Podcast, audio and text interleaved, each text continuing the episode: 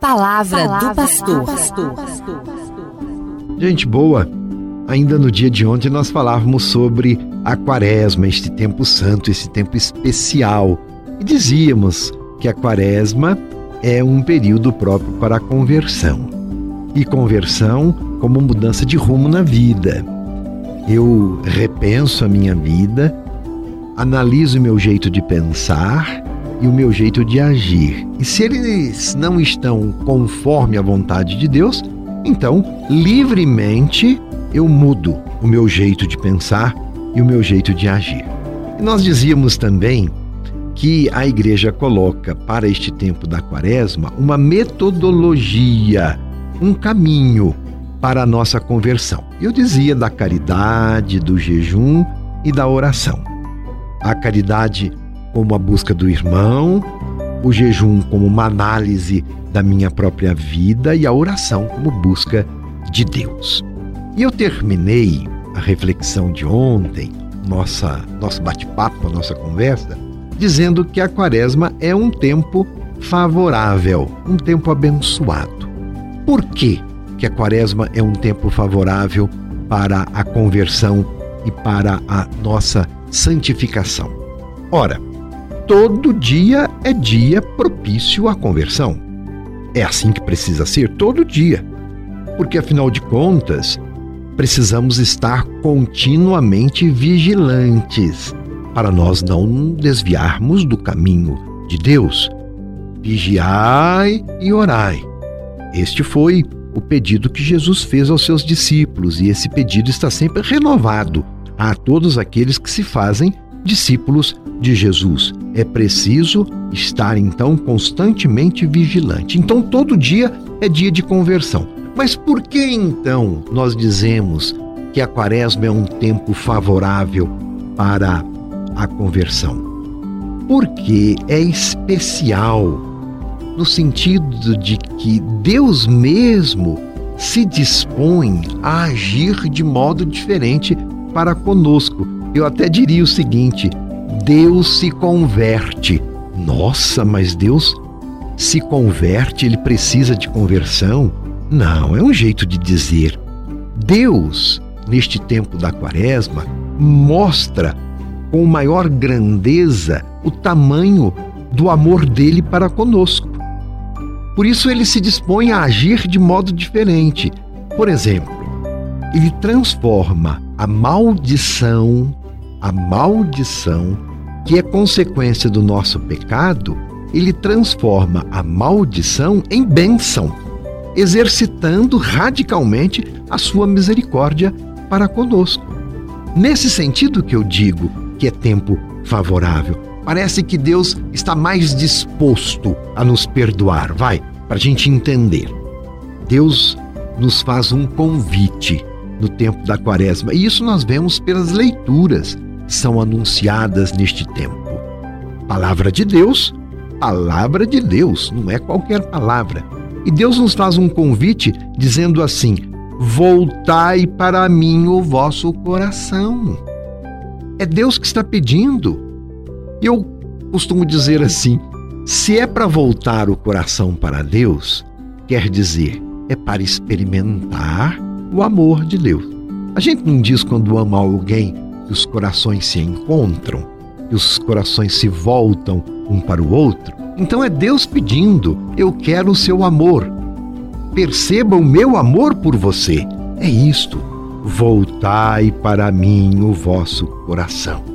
Então, Quaresma é tempo favorável porque é tempo de discernir se eu estou com o meu coração próximo do coração de Deus. Se eu vivo segundo o querer do coração de Jesus. E em qualquer circunstância e em qualquer situação, fazer o esforço para voltar para Deus. Senão eu vou ficar vivendo para mim mesmo.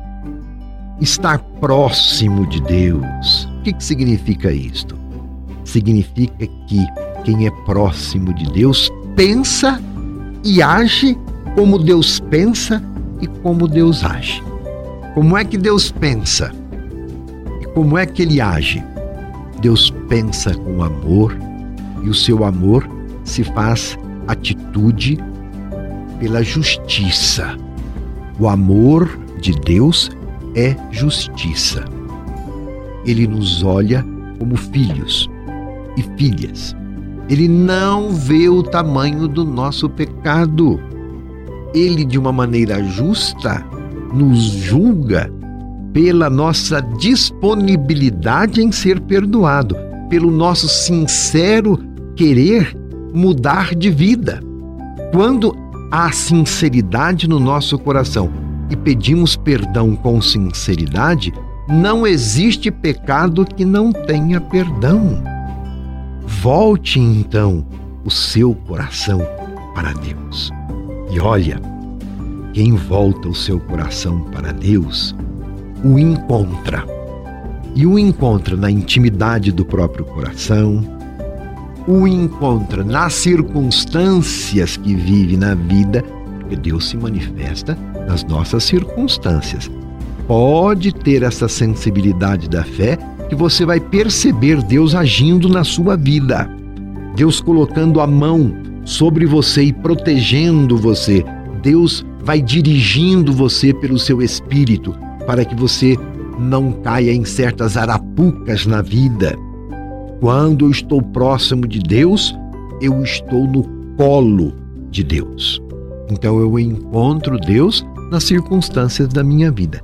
E muito especialmente, eu encontro o meu Deus no meu irmão. Ninguém diz a verdade se diz que ama a Deus que não vê, se não ama o irmão que vê. É assim. Então, se você abrir o coração para Deus, você vai ter essa sensibilidade de percebê-lo dentro de você, ao redor de você e também naquele e naquela com os quais você se relaciona. É, e aí nós somos chamados a agir como Deus age. Deus não é perdão infinito? Então, praticar o amor a Deus é perdoar. Portanto, para voltar para Deus, eu preciso mudar o foco da minha vida.